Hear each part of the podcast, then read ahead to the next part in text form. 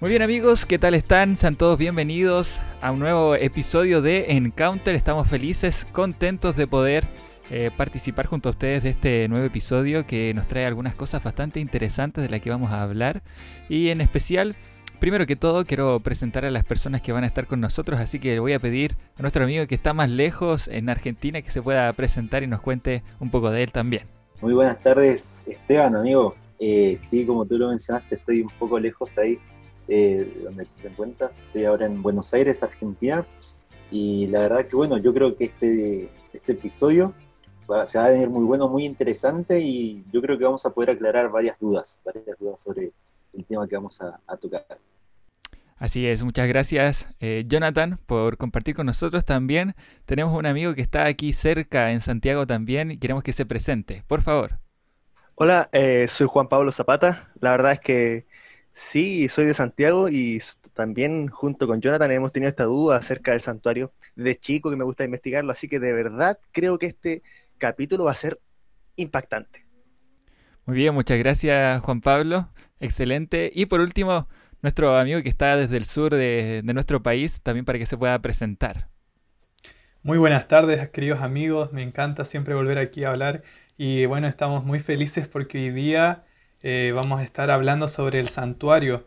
Eh, muchos nosotros como jóvenes nos podemos eh, preguntar por qué es tan importante. Bueno, hoy día vamos a estar respondiendo a esas preguntas. Mi nombre es Yacel y bueno, soy estudiante de teología y aquí todos somos estudiantes de teología y vamos a estar intentando dar las mejores respuestas para tus preguntas que puedes tener en estos momentos acerca del santuario y el candelabro en especial.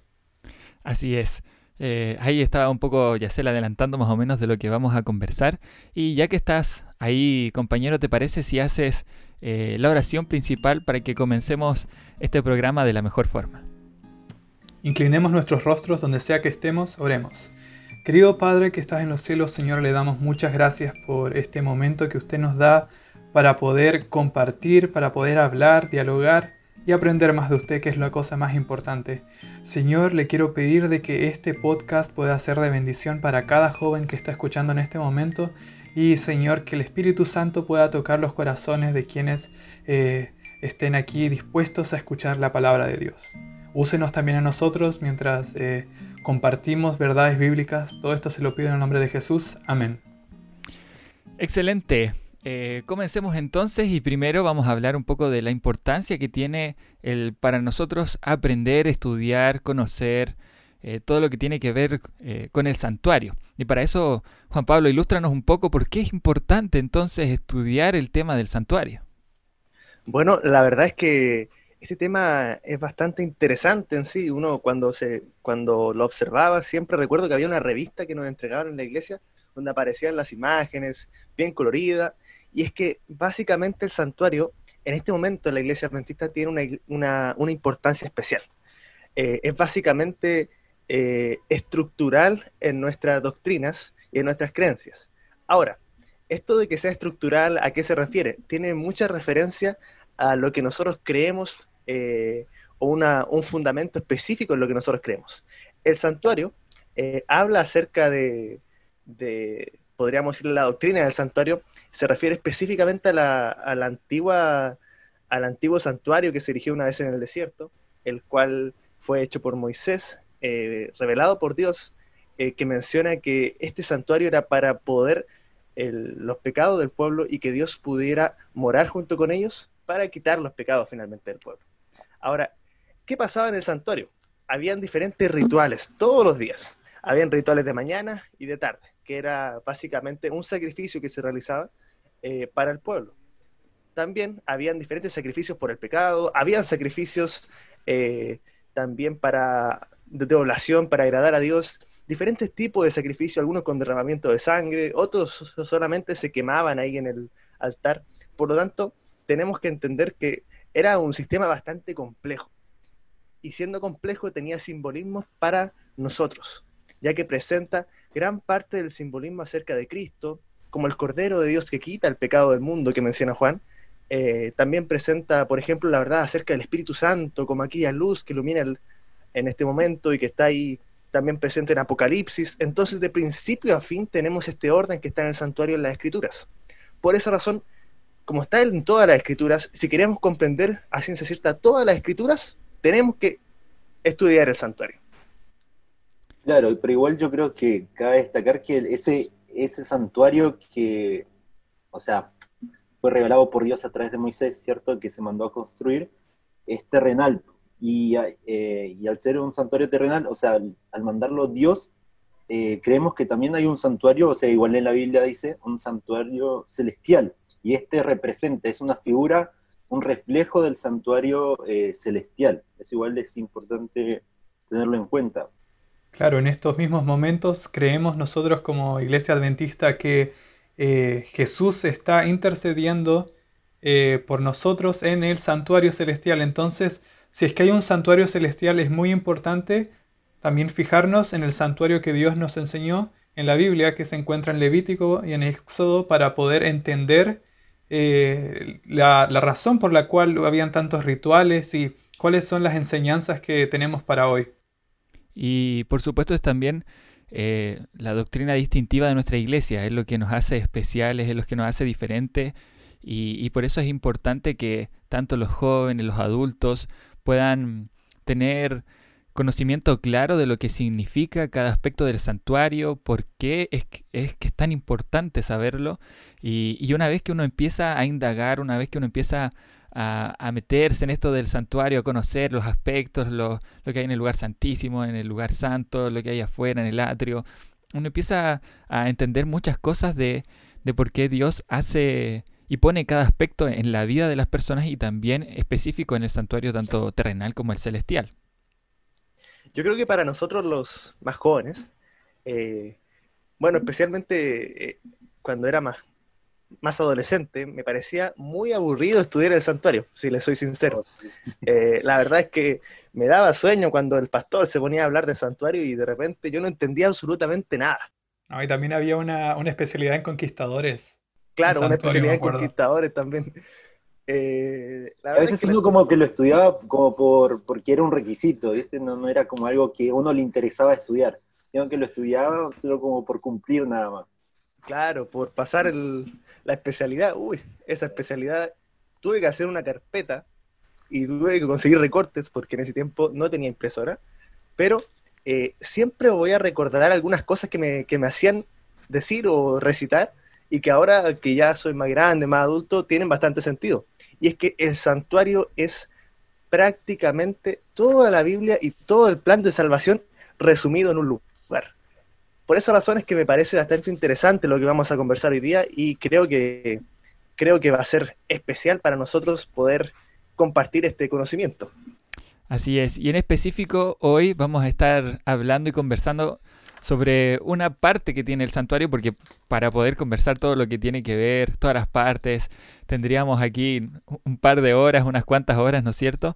Eh, pero en específico vamos a hablar sobre el candelabro cuál es la importancia del candelabro, varios aspectos del candelabro. Y tenemos algunos amigos que nos han dejado algunas preguntas sobre, sobre este objeto que está dentro del santuario. Em, así que vamos a escuchar la primera pregunta que nos han dejado para que nosotros podamos contestarla eh, referente al candelabro en el santuario. Hey guys, my name is Eileen and I'm from South Korea. My question is What was the practical purpose of this lampstand in the tabernacle? Estamos muy felices de recibir esta pregunta que me parece muy importante. ¿Cuál es la función del candelabro? Mira, primeramente el candelabro era la fuente de luz en el lugar santo. Hay que tener en cuenta que habían cuatro eh, capas de ropa y piel cubriendo toda la estructura. Entonces probablemente sin el candelabro el Era lugar oscuro, santo ¿no? podría haber sido oscuro. ¿Cómo? Era súper oscuro, ¿no? Era súper oscuro. Entonces, ¿cuál era la función del candelabro? Era proveer luz en el santuario y para que los sacerdotes puedan realizar sus actividades. Imagínense un santuario sin, sin luz, que, ¿cómo hubiera funcionado todo? También hay que tener en cuenta que eh, esta era la luz que brillaba sobre el altar, la mesa de los panes. En otras palabras, todo lo que pasaba en el santuario era iluminado por el candelabro. Eh, interesante, ¿eh? y también eh, yo creo que tenía que ver un poco con el ambiente, para crear como ambiente en el lugar Y, y, yo creo que si no hubiese estado esa luz, las cosas cuando no están expuestas a luz como que pierden un poco sus características, la madera se pudre, hay que, había que tener algo ahí que otorgara todo ese, todo un ambiente, ¿no es así? Claro, pero igual eh, esa luz en ningún momento se apagaba, ¿cierto? Era... Claro, había que mantenerla prendida. Claro, cada día y cada noche el, el sumo sacerdote o el sacerdote, ¿cuál era? La verdad es que la luz nunca se, apagaba y la mantenía siempre el sumo sacerdote y su familia. Nadie más podía dedicarse a mantenerla prendida porque todos los días le echaban aceite así para que se mantuviese prendida. para que nunca se apagara. Estar en constante eh, mantenimiento, podríamos decir. Muy bien, ahora entonces dejaremos, ya que cerrando un poco eh, cuál era la función que tenía el candelabro dentro del santuario, vamos a ver eh, la segunda pregunta. Hola amigos de Encounter, mi nombre es Vicky desde La Pampa, Argentina. Respecto al tema, mi pregunta es, ¿en qué parte del santuario se encontraba el candelabro? Muchas gracias. Vale, muchas gracias, muchas gracias Vicky por, tu pregunta. Eh, un saludo para, para allá, estamos cerquita. estamos acá en Argentina, tú estás ahí en La Pampa, pero bueno, estamos relativamente cerca. Eh, respondiendo a esta pregunta, bueno, eh, así podríamos ir sencilla y claramente, el candelabro se encontraba a mano izquierda del lugar santo, ya, o sea, en dirección hacia el sur, ya, en dirección hacia el sur. bueno, esa era, podríamos decir así, clara y sencillamente la respuesta a tu pregunta, pero sí. ¿Tenía algún propósito especial que estuviera en ese lugar o no? Bueno, la verdad es que eh, que estuviera en ese lugar tiene una connotación importante, por supuesto. Yo creo que, ah, de hecho, hay algunas personas que, que mencionan que solamente para ese lugar en el desierto se veían siete estrellas específicamente. Entonces, tenía una relación interesante con cierto momento que se veían siete estrellas hacia el sur. la verdad es que es bastante interesante esa mención. Eh, yo la verdad no lo sabía, pero ahí leyendo una siete planetas? Eh, sí, son siete planetas, perdón. Siete planetas. ¿Ah? Qué corrección. Muy buena corrección. Bien, bien ahí, buen dato, Jonathan. Porque estrellas yo me imagino que habrían, habrán habido muchas. Sí, habían varias estrellas, pero eran siete planetas que se podían ver hacia el sur. Interesante igual que en ese tiempo ya tenían un poco el, tema de la astrología y que podían eh, situar estas cosas, los planetas, como dice, dices tú, Juan, y, y llama la atención que, este, este objeto esté puesto en ese lugar específico, eh, por una razón también especial. Todo tenía su orden, todo tenía su, su, razón de por qué ser, de por qué estaba ahí, el, tanto, cada uno de los objetos que nosotros podemos encontrar. Pasamos entonces a la siguiente pregunta, eh, la escuchamos ahora. Hola, mi nombre es Jill Kawich, soy de México y me preguntaba, ¿de qué está construido el candelabro? Un saludo grande desde Cancún, Quintana Roo. Muchas gracias, Jair, por tu, por tu pregunta. Em, la verdad que literalmente, bueno, candelabro significa portador de lámparas y estaba compuesto por siete pequeñas, eh, pequeñas lámparas. Estaba construido de tal modo que era fácil desarmarlo también y poder removerlo sin dificultad.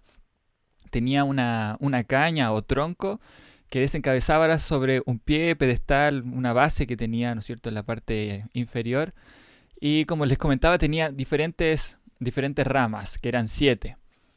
Como unos eh, brazos eran, ¿no? Claro, como, como tres, tres, bracitos a un lado y tres bracitos al otro, y en el centro había... Uno al medio. Uno, al centro, el que estaba, estaba más solito ahí. Tenía que ser desarmable, como tú decías, porque igual el santuario era desarmable, se movían, ¿viste? Se movían de lugar en lugar. Yo sabía que era de Lego. no, era de oro macizo, era, era de oro macizo. Era de oro macizo. o sea, lo que tenemos en cuenta, lo que sabemos sí, es que era de oro, pero era mm, tenía estas partes que estaban construidas de oro macizo. Y de hecho, algo, algo curioso es que eh, tenía un peso de 125 libras, o sea, al menos unos 46 kilos. Era bastante, bastante pesadito el candelabro. Em, era de oro puro, como habíamos dicho, modelado a martillo y construido de una forma semejante a un árbol. Por eso también tenía estas como ramas. Y, hay una posible referencia al, árbol de la vida. Eh, se combinaba con los conceptos de vida y luz que había mencionado Yacel al principio. Y todo esto se asociaba con, con la vida. Eh, también tenía dos propósitos funcionales. Era proveer luz al lugar oscuro y también eh, dar una belleza especial al lugar santo. Bueno, también el tallo o tronco central era, tenía una referencia a un almendro, que era el primer árbol que florecía en la primavera y simbolizaba la vida que despertaba la voz de Dios. Entonces también este, este simbolismo que traía a través del, almendro, que tenía un poco esa forma, el tallo principal. ¿Cuánto simbolismo, ¿eh? Increíble. claro, pero igual igual ahí para que puedan igual las personas ahí que están escuchando eh, buscar detalladamente un poco más eh, cómo estaba conformado el candelabro. En, ahí en Éxodo capítulo 27, 31 al 40, ¿es cierto? Que se encuentran cada, cada uno de los detalles. Ahí, por ejemplo, menciona que habrá manzana debajo de los dos brazos del mismo, otra manzana de otros dos brazos. Eh, y va lindo. Sí, yo me imagino, no sé cómo, pero la verdad no me imagino cómo será, pero sí habrá sido muy, muy, muy bonito. Uno un poco lo compara con lo que ve hoy en día, pero en realidad yo creo que tenía, bueno, era hecho a mano, tenía sus detalles especiales. Leía que también eh, tenían como formas de, de flores, de, que eran bastante bonitas las copitas donde los espacios donde iba el aceite, donde iba la lámpara, era todo bien bien bonito y también era bastante grande, porque a veces uno lo imagina así como pequeñito, pero era bastante grande. Recordemos que pesaba alrededor de 46 kilos. Y decía que eh, la pieza, las piezas esas estaban labradas a martillo, o sea, eran ellos mismos con el martillo ahí. Eh, ¿El martillo? Martillo. Martillo. el martillo. Muy bien, vamos a la siguiente pregunta. Vamos a también a escucharla en este momento. Hola, mi nombre es Israel Recuenco y soy estudiante de Comunicación Social de la Universidad Adventista del Plata en Argentina. Y tengo una pregunta. ¿Cuál era el significado del santuario en el servicio del candelabro? Muchas gracias Israel. Eh, saludos para allá. La verdad es que eh, es muy interesante este aspecto acerca del, del candelabro y cuál es su significado. Eh, para los judíos, el nombre del candelabro, menorá, era básicamente eh, algo, algo sumamente importante, porque además de representar la luz, también se creía mucho que tenía que ver con el árbol de la vida, como dijo Esteban, según la tradición judía, pero eh, también el candelabro tenía una connotación especial con respecto a la iluminación, con respecto al aceite, ya que el aceite era conocido por ser eh, bueno, para la salud específicamente también como, como algo bastante caro, difícil. Entonces, todo tenía una connotación especial para los judíos, era algo dedicado. Sin embargo, eh, ya para ir viendo y observando que todo tiene su carácter tipológico, me refiero a que todo tiene su carácter simbólico y que representan ciertas cosas, por ejemplo, el corderito que era sacrificado representaba a Cristo en el holocausto, eh, el candelabro también tiene una representación, ¿ya? En este momento eh, el Nuevo Testamento le da una orientación diferente al pensamiento judío que se tenía acerca del candelabro. ¿ya? Cuando vamos a Apocalipsis capítulo 1, por ejemplo, vemos a Jesús caminando entre medio de los candelabros. A Jesús caminando ahí entre medio representa claramente su labor ahí como sumo sacerdote vestido con una túnica hasta los pies, eh, también tenemos que estaban alumbrando allí y que este tenía una relación especial con las siete iglesias. De hecho, más adelante se menciona que cada candelabro representaba a cada una de las siete iglesias. Por lo tanto, eh, en este momento, para, podríamos decir, para una comprensión más actual, y la comprensión que le da el Nuevo Testamento a esto es que cada que el candelabro representa a la iglesia o al pueblo de Dios. El pueblo de Dios que brilla en la oscuridad. Jesús dijo que Él era la luz del mundo en un momento, pero también dijo que vosotros sois la luz del mundo. Por lo tanto, la iglesia, su deber es brillar. Y el aceite que debía ser eh, cada día cambiado, eh, cada día debía llenarse de aceite otra vez, representa claramente la unción del Espíritu Santo diaria y a cada momento. Ahora, este, esta era labor solamente de la familia sumo sacerdotal. Por lo tanto, también tiene su referencia a la labor de Cristo, quien eh, nos permite el bautismo del Espíritu Santo. Por esa razón, en cuanto a simbología o símbolos, en este momento se refiere específicamente a la obra y vida de la iglesia o del pueblo de Dios que brilla en la oscuridad. Sin embargo, también hay otras interpretaciones eh, bastante eh, interesantes que se refieren que también este puede representar a Cristo, eh, que estaba imbuido por el Espíritu Santo y que presenta al mundo este, este importante mensaje. No sé qué creen ustedes, chicos, acerca de esto. Bueno, me parece muy interesante lo que mencionas porque al ser el, candelabro la, fuente de luz del santuario, asimismo también en el Nuevo Testamento podemos ver cómo Jesús se presenta a sí mismo como la fuente de luz del mundo.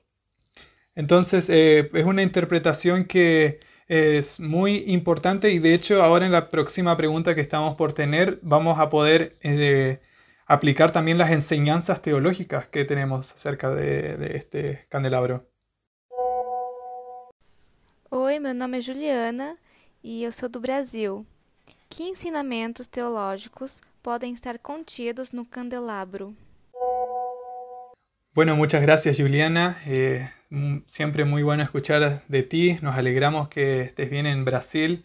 Y bueno, eh, como decía ella en portugués, la pregunta era, eh, ¿cuáles son eh, las enseñanzas teológicas que podemos sacar acerca del candelabro. Entonces, como habíamos mencionado, la importancia de, la, que daba la luz del candelabro, también es importante, como había dicho el Esteban aquí, decía que el valor del oro, que es cómo se describe con, tan, con tanta minuciosidad en la Biblia, la belleza de los adornos, y cuando se recalca la, necesidad de alimentar las lámparas del aceite más puro, como veremos más adelante, hemos de pensar en una iluminación muy especial, o sea, una provisión de Dios con el fin de que sus siervos le presentasen su culto en condiciones de perfección, tal como él mismo había determinado.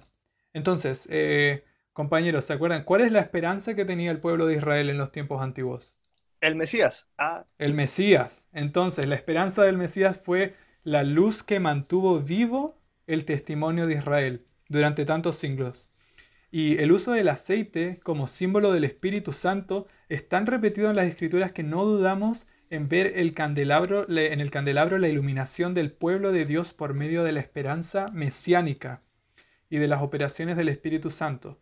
No hemos de dejar, eh, de dejar de pensar que el Espíritu Santo empezó a orar en el día del Pentecostés sino solo que había de obrar de otra manera después, a través de la iglesia y del conjunto de sus miembros. Entonces, enseñanzas eh, que tenemos teológicas es que se puede aplicar a la luz que, de la esperanza que tenía el pueblo de Israel a la, llegada del Mesías y también a la luz que nos dio Jesús y el Espíritu Santo a la iglesia. La verdad es que... Eh, sí, Zapata. Ah, bueno, gracias, Che. Eh, es importante lo que menciona Yacel, eh, tiene muchas enseñanzas, muchas implicaciones teológicas, eh, el candelabro. Ya todo lo que tiene que ver con la luz, todo el lenguaje que usó Jesús acerca de la luz, eh, cuando mencionaba acerca de, que era, cuando se menciona en Juan de que Jesús era la luz y que la luz a este mundo vino, todo tiene una relación. Y esto es lo interesante, que Dios utiliza el candelabro también para enseñar esto al pueblo de Israel como una verdad prácticamente, así como nosotros ahora presentamos los, los PowerPoint, pero de una forma más eh, plástica, más presente, pero también eh, más real para que el pueblo fijara su, luz o su, o su mente a Dios. Ahora, pero tengo una, una duda, chicos. Eh... Ah. Va nomás, che. No sé, no sé, si es una duda, pero me surgió ahora mientras, mientras comentaban que vieron que el candelabro los siete brazos, los seis brazos, bueno, los siete brazos que, tenía se representa las iglesias del Apocalipsis, ¿cierto? Está relacionado con lo que está en Apocalipsis 1, capítulo, capítulo 1, versículo 12. A las siete iglesias, ¿o no? a las siete iglesias. Entonces, bueno, eh, y que eh, Jesús es el que hay, bueno, tú lo mencionaste en la pregunta anterior, Zapata, de que era el que caminaba sobre los candelabros eh, dando esa luz, ¿cierto? Suministrando esa luz a, las, a las, iglesias.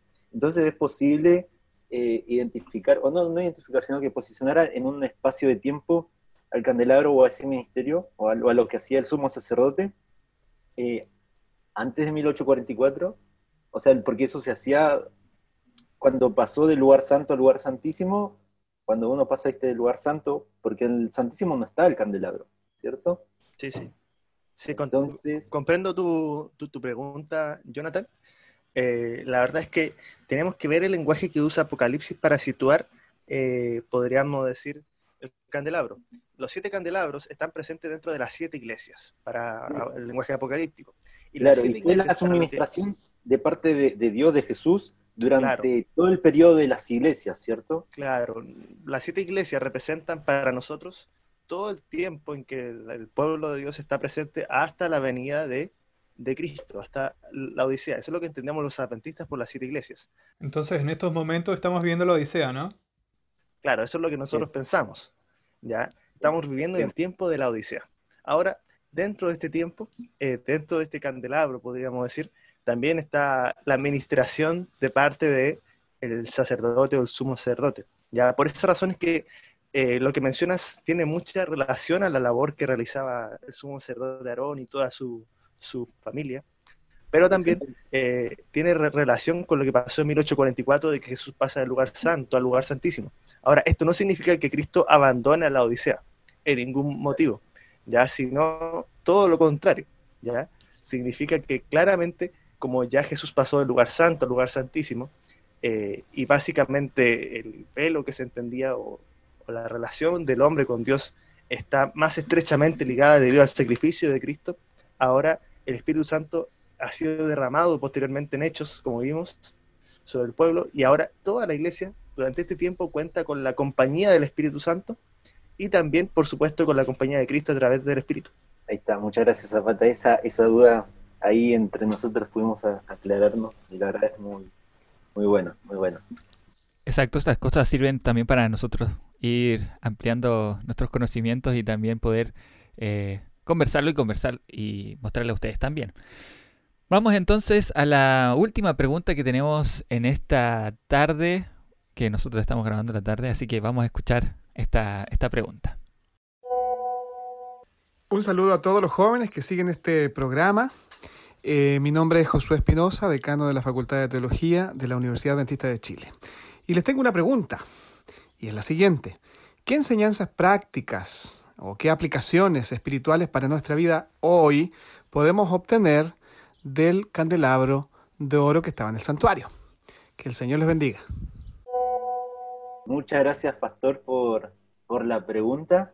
Eh, y la verdad, nos puso, bueno, me puso un poco de amplitos, pero eh, sí. Eh, Te pilló, che. me, pilló, como siempre. No, pero saben, pensándolo bien, hay algo que, me gustaría destacar, así, o sea, para la vida práctica, ¿verdad? Porque mm, cabe destacar que el, el candelabro por sí solo no podía eh, emitir esa luz, ¿cierto? El sumo sacerdote siempre tenía que estar eh, cada día constantemente eh, suministrando el aceite para que no se apagara la luz, ¿verdad? Y como la, el candelabro hace representación a la iglesia, y nosotros somos parte de esa iglesia, ¿verdad? Nosotros mismos por nuestro propio medio no podemos recibir una luz, ¿sí sí? tenemos que pedir siempre esa luz eh, buscar constantemente, diariamente a, Dios, a Asunción mediante el Espíritu Santo, para poder obtener esa luz. Porque hoy en día, si la iglesia cree que por sí sola va a poder hacer el trabajo o la, eh, podríamos decir, la, nuestra obra misionera, no, no lo vamos a poder hacer, ¿verdad? Por sí solos. Sí o sí necesitamos la ayuda de, del Espíritu Santo, que bueno, la, la da Dios. Y dice, ¿cierto? Que eh, Dios la da a quienes se lo piden, ¿verdad? Entonces tenemos que ir buscando eh, nosotros también de nuestra parte esa, esa unción para poder eh. La verdad es que con lo que menciona, con lo que mencionan, es importante que, y me llama mucho la atención este aspecto, de que, claro, eh, este representa la iglesia actualmente. Y nosotros, los jóvenes, niños, adultos, todos somos la iglesia. Eh, somos el cuerpo de Cristo, somos el cuerpo de creyentes que aceptó la fe y la salvación de Jesús. Entonces, como iglesia, tenemos que velar por algo muy importante. La verdad es que durante todo el día, eh, los sacerdotes o la familia de Aarón tenía que turnarse para rellenar con aceite el lugar, podríamos decir, este, este instrumento, el candelabro, todos los días, eh, mañana y noche. O sea, durante todo el día tenían que estar viendo y atentos que no se apagara, que no se apagara, que no se apagara, que no se apagara. De igual forma nosotros, como cristianos, como creyentes, deberíamos estar atentos a que la llama que, que arde en nuestros corazones, la llama que Cristo impuso en nuestros corazones, el Santo Espíritu que nos motiva a predicar, no se apague, sino que siga aprendido y arda con más fuerza para brillar en la oscuridad. Si permitimos que la llama deje de brillar, finalmente dejaremos de ser pueblo de Dios y dejaremos de ser la iglesia de Cristo.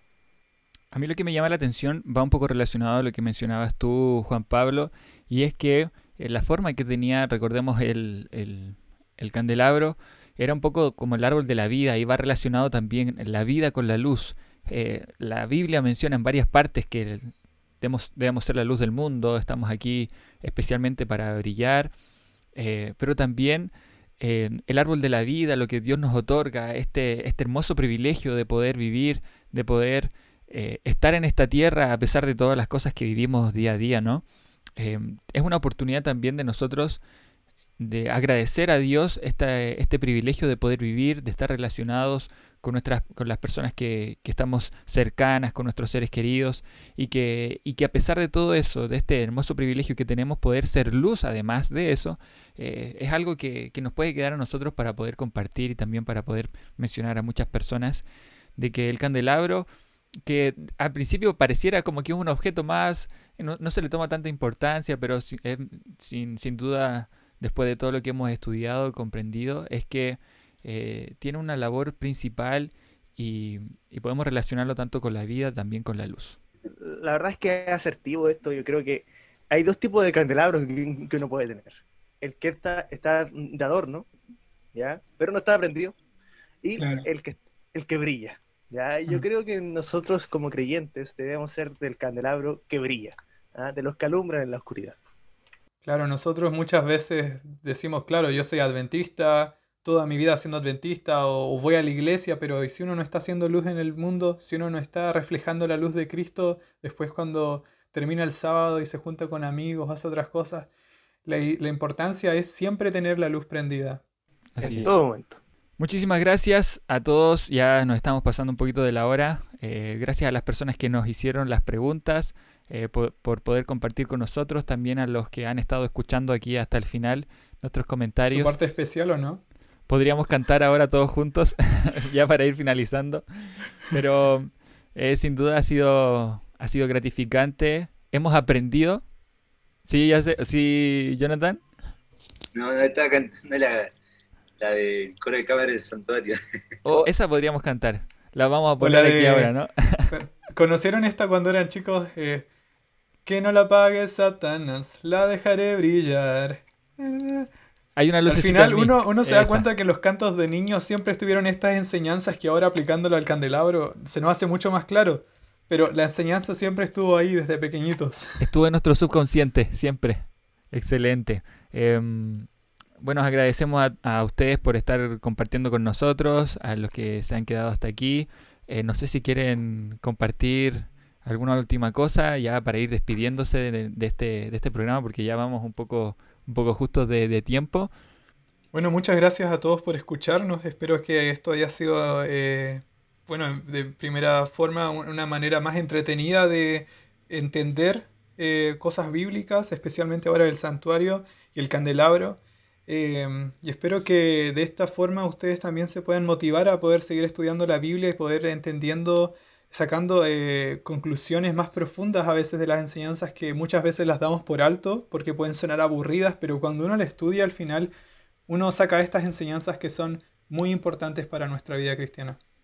Excelente, muchísimas gracias entonces y no sé si Jonathan, nos acompañas ahora con la última oración para ya poder ir cerrando este hermoso e interesante programa.